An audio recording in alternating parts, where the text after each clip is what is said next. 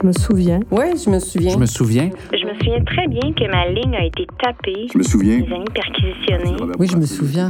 La GRC est venue nous réveiller en pleine nuit pour arrêter mon conjoint. Je me souviens du couvre-feu à 18 h à l'automne. Entre autres, on pouvait pas se rassembler après l'école. Les frères Rose avaient loué un chalet près de mon quartier. Je me souviens. Mon école était gardée par l'armée. Certaines élèves étaient escortés. J'étais adolescente, je me souviens avoir éprouvé énormément de peur. Je me souviens encore de la gueule de Gaétan Montreuil lisant le manifeste du FLQ aux nouvelles. Je me souviens. Mais ça, tout le monde l'a vu.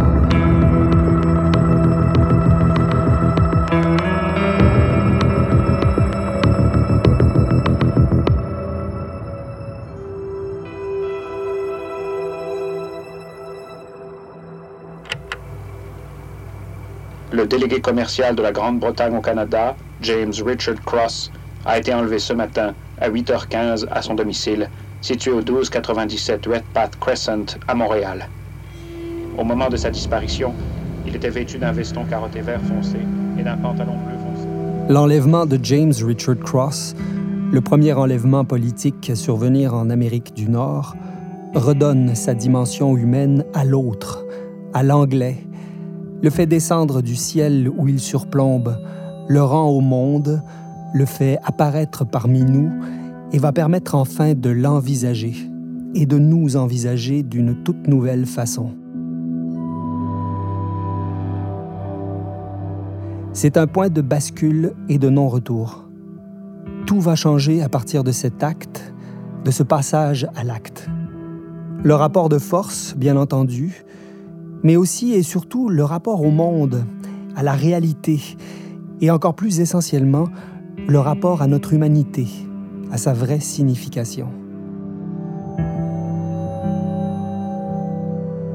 Car cette crise politique découvre notre humanité et le travail d'oubli qui s'amorce avec l'occupation militaire est un travail de déshumanisation. Déshumaniser Octobre, voilà le projet auquel nous nous sommes attelés, tous, même certains des plus fervents felkistes. Euh, tout n'a pas été dit sur les circonstances véritables et les causes exactes de la mort de Pierre Laporte. Pour moi, c'est une exécution politique de Laporte et qui se voulait une exécution politique du mouvement indépendantiste. Pour moi, ça faisait plusieurs mois que le, le fédéral attendait l'occasion d'associer euh, le mouvement indépendantiste à une entreprise criminelle, à une entreprise euh, mortelle, euh, au sang et tout ça. Et euh, en octobre 70, c'est là qu'ils ont eu l'occasion de le faire. La responsabilité du pouvoir, bon, ça, je la nierai jamais. Mais je me sentirai jamais capable, par exemple, d'utiliser la responsabilité de l'autre bord pour diminuer la mienne, la nôtre. C'est sûr qu'il a voulu décapiter le mouvement indépendantiste, le mouvement de gauche qu'il y avait au Québec. Puis effectivement, il l'a fait.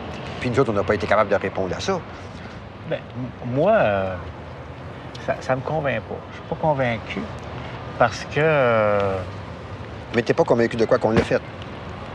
donc euh, la façon dont ça a été raconté, que ça soit vrai, que ça soit, que ça soit passé comme ça. Pierre Vallière, par exemple, dans une scène terrible de La liberté en colère, documentaire de 1994 sur l'héritage du FLQ, refuse à Francis Simard la responsabilité de la mort de Pierre Laporte. Francis Simard, qui, comme Bernard Lortie, Jacques et Paul Rose, ses compagnons de la cellule Chénier, a plaidé responsable à son procès avant de passer les douze années qui ont suivi en prison. Non pas coupable, mais responsable. On peut déterminer, dans une autopsie, on peut déterminer à pratiquement la minute près l'heure du décès de quelqu'un. Pourquoi il tirait ça sur 12 heures dans un rapport d'autopsie, sur 6 heures dans, dans l'autre? euh, pourquoi on trouve le corps de la porte sur, sur la base militaire? Parce qu'on l'a mis? Alors que la surveillance, c'était quelque chose. Il y a des journalistes là, qui ont- sont allés dans les jours qui ont précédé le 16 Oui, octobre. oui, mais moi, je veux pas savoir. Là. Où? Moi, tout ce que je te dis, c'est là qu'on l'a mis. C'est ça qui est le problème, là. Là, tu me sors des affaires, des rapports d'autopsie, j'en ai aucune idée. Mais ça veut dire pour moi pourquoi le pouvoir efface des choses comme ça. Pour aider le FLQ ou pour aider d'autres personnes que comme- membres du FLQ. pourquoi, quand la police convoque les journalistes à la maison de Larry Armstrong deux jours après la mort de la porte, pourquoi on bombarde ça de bombes lacrymogènes? Pourquoi un bordel là-dedans? Ça a l'air d'un show plus qu'autre chose. Et quand tu poses des questions de même, c'est parce que tu as une réponse. Non, c'est parce que j'ai pas la réponse que je pose des questions. Attends, tu as une réponse que c'est que t'as. Ça veut dire que c'est pas, pas nous autres, là. Ou ce que moi Non. j'ai écrit, c'est des manderies. Non. Il y a une logique à ça, là. Parce que- Tu sais bien que la lecture que quelqu'un va en faire, bon, ça veut dire que soit je travaille par la police, soit que je suis pas là, que j'essaie de se protéger la police. Je veux dire, mais non, mais il faut être logique, là. Ben, moi, parce imagine-toi que- la position où moi je Parce suis, que t'as là. peut-être pas toutes les réponses, toi non plus, Quelle réponse? aux questions. Ouais, mais moi, ça m'intéresse pas, moi, le rapport d'autopsie, moi. Ça, ça me laisse complètement indifférent, moi, là. Ça, ça- ça me touche dans la mesure où là, ça remet en cause ce qu'on a fait. Ça, c'est pas pareil. C'est ça que je veux faire la différence, là. Qu'on analyse ce que le pouvoir a fait avec Octobre. Ça, c'est une affaire. Mais que les questions qu'on pose, en fin de compte, ils servent pas rien qu'à ça. Ils servent à nous enlever ce qu'on a fait, nous autres. Ah, mais là, c'est plus pareil. Non, c'est sûr que vous, vous autres, vous revendiquez politiquement l'affaire. OK. On revendique pas rien que politiquement, on revendiqué physiquement avec. C'est ça qui est arrivé. C'est ce qu'on a fait. On l'a enlevé, on l'a séquestré, puis il est mort. Puis il me semble qu'on a tout le temps dit ça. On n'a jamais dit le contraire. Jamais, jamais, jamais, jamais. Ni moi, ni Paul Rose, ni Jacques Rose, ni Bernard Lortie. Là-dessus, il n'y a jamais rien eu. Il n'y a jamais, jamais, jamais, jamais eu une parole qui a dévié. Ça a été ça. C'est ça depuis 23 ans. Ça a toujours, toujours, toujours été ça. Fait que là, imagine-toi la position où on est, là. C'est- écœurant. Moi, me battre pour justifier ce qu'on a fait, c'est une affaire. Quelqu'un, il dit, bon, ben, vous n'auriez pas dû faire ça. C'est une affaire aussi. Mais ça, c'est normal qu'on fasse ça. faut le faire. Je suis pas sûr, moi, qu'on ait eu raison. Donc, je suis prêt à en discuter. Mais que là, on remette en cause le geste lui-même. Ben là, c'est quoi? Qu'est-ce que tu veux que je dise? Explique-moi qu'est-ce que tu veux qu'on dise. Déresponsabiliser les acteurs principaux de la crise d'octobre, c'est aussi, et plus gravement, les déshumaniser, et nous tous avec eux.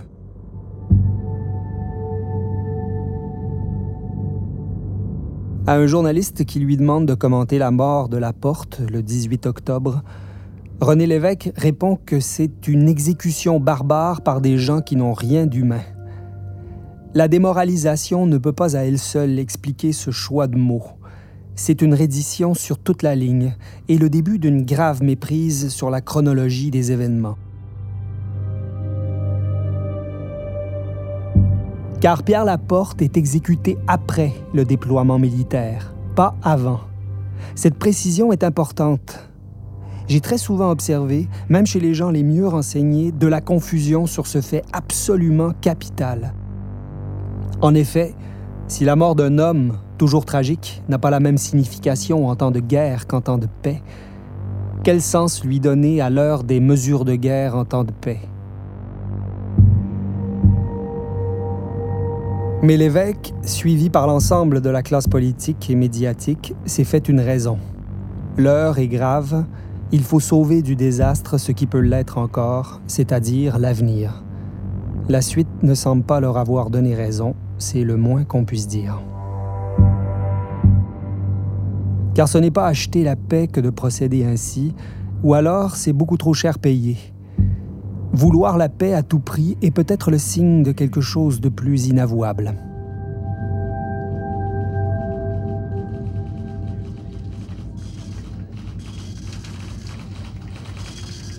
Alors qu'hier soir à Montréal, on se pressait autour des postes de télévision et de radio pour connaître le sort réservé à M. James Cross.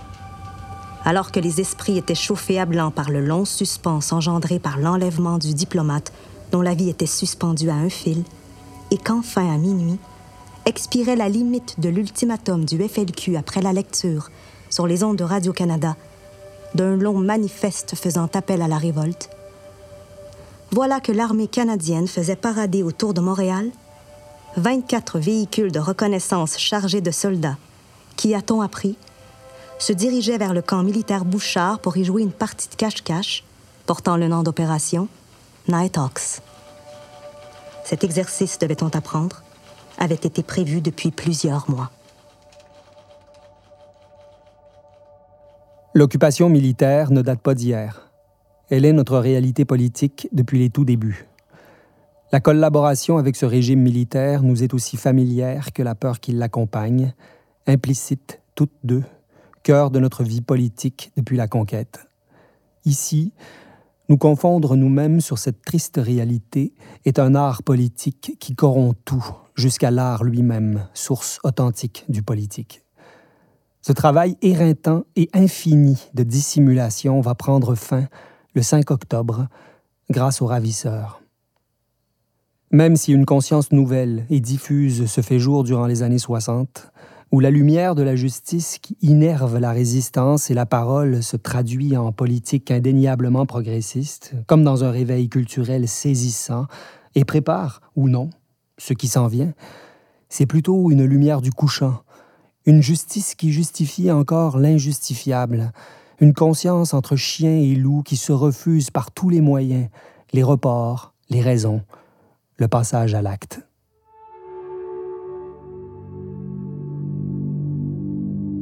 Le ravissement du 5 octobre est celui de l'aube, l'exultation charnelle de l'aube de la naissance. La lumière de cet acte et de ce qu'il engendre prend les allures d'un incendie gigantesque, d'une catharsis.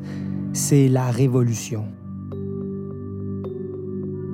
Pas la révolution tranquille, un non-sens et un calque de l'expression coloniale Quiet Revolution, utilisée par les médias anglophones pour prévenir et contenir, encore et toujours, la barbarie, la nôtre et celle des autres, la rouge, la noire, la métisse. Non, la révolution. Et c'est, comme souvent, la parole qui va la révéler. La parole qui, pour le dire comme le philosophe Jacques Rancière, va devenir publique. C'est donc dire qu'avant le 5 octobre, elle était privée et qu'elle devra rentrer à la maison, pour ainsi dire, le 16 octobre. Mais pendant 11 jours, la parole au Québec sera authentiquement publique. Du passage à l'acte à la parole libérée, barbare, il n'y a qu'un pas qui va se franchir dans cette mécanique irrésistible qu'ont mis en branle les ravisseurs alors que la parole, les paroles suivies d'aucun acte signifiant vont au mieux renouveler l'espérance et au pire enjoliver le confinement, le rendre confortable, le passage à l'acte suivi de la parole va produire le ravissement. Je suis seule, après huit jours d'emprisonnement, à n'avoir pas encore été interrogée. Cela m'atterre je me sens sans puissance, sans importance, sans existence, dans une situation d'une immense incongruité. Je crains qu'on m'ait oublié. Je prie les matrones de bien vouloir rappeler ma présence à qui de droit. Je n'en peux plus de tout ignorer du monde, de ce que vit le peuple québécois depuis huit jours. Se révolte-t-il? Se résigne-t-il? Les militants et les militantes qui ne sont pas emprisonnés continuent-ils la lutte? Le peuvent-ils? Nous sommes tellement plus habitués à faire face à un ennemi visqueux qui se dérobe sans cesse sous mille déguisements qu'à affronter une armée. Nous croyons tellement à la démocratie comme si nous ne savions pas qu'elle n'est qu'apparence, qu'aucun pouvoir ne la tolère dès lors qu'il se sent menacé. Nous nous battions à visage découvert. Que se passe-t-il maintenant? Je n'en peux plus de cette ignorance et de celle tout aussi angoissante, mais combien plus douloureuse, qui me laisse sans nouvelles de mes enfants, de mon mari, de tous mes proches je n'en peux plus de stagner dans ce sombre mois d'octobre dont je vois ni arriver ni partir les jours. Il se dissolve sous la lumière crue du néon qui, 24 heures sur 24, met le même reflet jaune et un peu sale sur toutes les choses et sur mon visage que je vois s'amaigrir dans le petit miroir placé au-dessus du lavabo. Luxe incongru dans un lieu privé de table, d'une chaise même. Je supporte mal cette lumière agressante qui rougit mes yeux, m'empêche d'appuyer ma pensée sur mes images intérieures.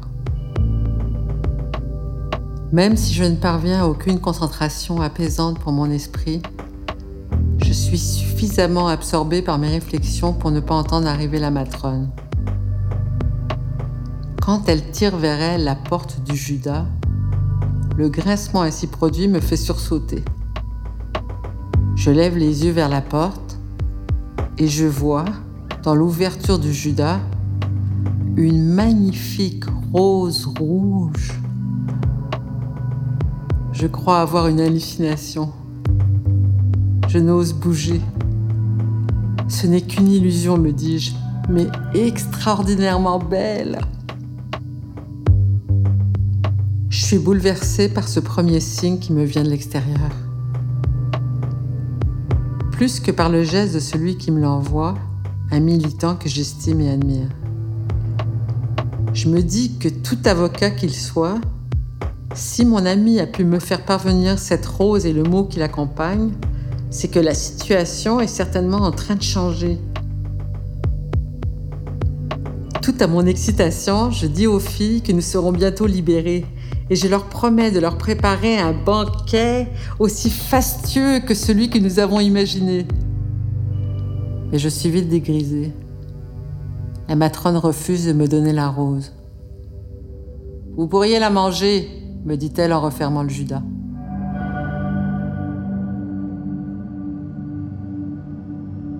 Le ravissement que provoque la lecture du manifeste du FLQ à la télévision d'État le 8 octobre tient au caractère public qu'acquiert soudainement la langue et qui fait apparaître aussitôt une complexité qui n'était pas là avant et que j'opposerais à la confusion qui est là en temps normal.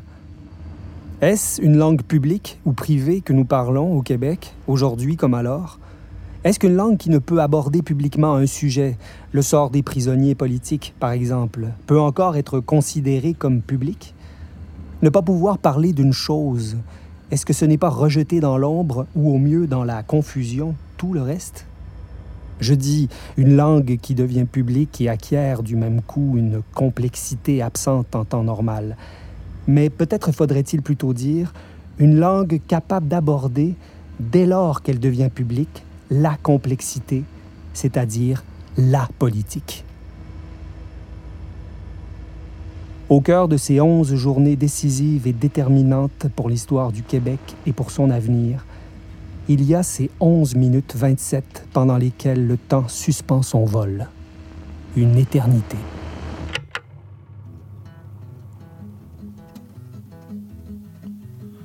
J'ai un fils enragé qui ne croit ni à Dieu, ni à diable, ni à moi. J'ai un fils écrasé par les temples à finances où il ne peut entrer et par ceux des paroles d'où il ne peut sortir. J'ai un fils dépouillé comme le fut son père, porteur d'eau, sieur de bois, locataire et chômeur dans son propre pays. Ne lui reste plus que la belle vue sur le fleuve et sa langue maternelle qu'on ne reconnaît pas. J'ai un fils révolté, un fils humilié, un fils qui demain sera un assassin. Alors moi j'ai eu peur et j'ai crié à l'aide, au secours, quelqu'un. Le gros voisin d'en face s'est accouru, armé, grossier, étranger, pour abattre mon fils une bonne fois pour toutes, et lui casser les reins, et le dos, et la tête, et le bec, et les ailes, alouette. Ah Mon fils est en prison moi, je sens en moi, dans le tréfonds de moi, pour la première fois, malgré moi, malgré moi, entre la chair et l'os, s'installer la colère.